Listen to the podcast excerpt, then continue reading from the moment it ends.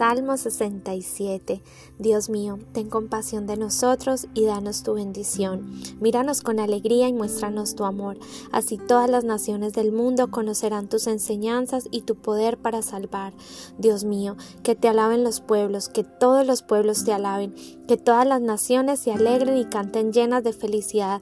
Tú gobiernas a los pueblos con justicia, tú guías a las naciones de la tierra. Dios mío, que te alaben los pueblos, que todos los pueblos te alaben. La tierra dará grandes cosechas y tú nos bendecirás. Sí, tú nos bendecirás.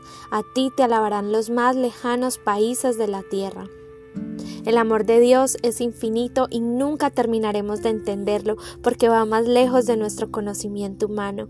Hoy compartí con Celeste y Benja Primera de Corintios 13, uno de mis capítulos favoritos de la Biblia, y meditaba con ellos en lo mucho que necesitamos el amor de Dios para todo.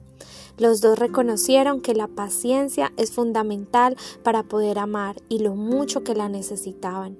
El que ama tiene paciencia en todo y siempre es amable. El que ama no es envidioso, no se cree más que nadie, no es orgulloso. No es grosero ni egoísta, no se enoja por cualquier cosa, no se pasa la vida recordando lo malo que otros le han hecho. Primera de Corintios 13, 4, 5.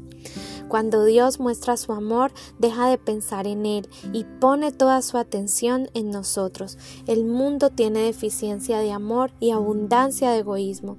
Tenemos que cambiar el enfoque y aprender a amar correctamente, perdonar, sanar las ofensas, limpiar nuestro corazón para que Dios pueda derramar su amor en nosotros y llevarlo a cada rincón de la tierra.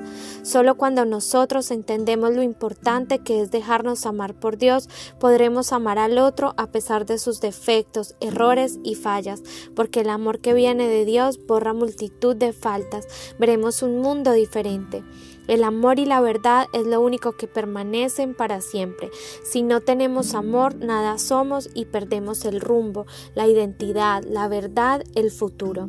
Tenemos que recuperar todo lo que el engaño nos robó, que la verdad de Jesús alumbre nuestros corazones, despierte a quien duerme y rompa toda dureza en el corazón que le da lugar al egoísmo, la división, enfermedad, temor, odio, orgullo, dolor, ofensa, venganza y tantas cosas que contaminan y deterioran la vida abundante que recibimos por el amor que Jesús nos dio al morir en una cruz.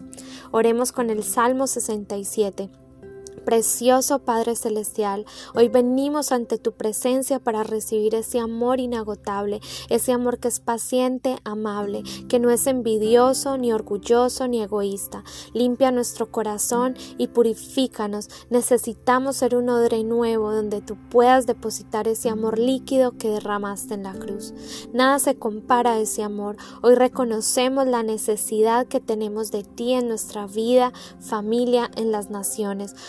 Para que muchas personas puedan conocer tus enseñanzas y tu poder para salvar, que las naciones se alegren y canten llenas de felicidad. Señor, tú gobiernas a los pueblos con justicia, tú guías a las naciones de la tierra. Oramos por las grandes cosechas que dará la tierra en el tiempo que está por venir, por una cosecha de almas llenas de tu amor, hombres y mujeres llenos de tu Espíritu Santo. Derrama tu bendición, ten misericordia de En el nombre de Jesús, ven pronto. Amén.